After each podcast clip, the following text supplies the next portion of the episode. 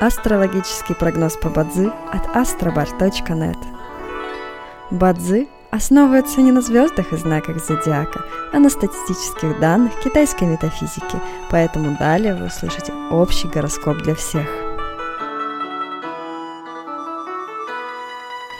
Доброе утро! Это Астробар подкасты с прогнозом на 4 октября 2023 года. По китайскому календарю это день Ивэй, что в переводе означает «день деревянной козы». В этот день благоприятно изучать что-то новое, заключать сделки, подписывать документы, устраивать и проводить свадьбы, путешествовать.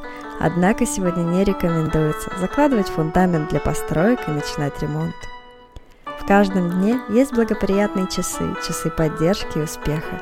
Сегодня это период с нуля до часу ночи и с 15 до 17 часов дня.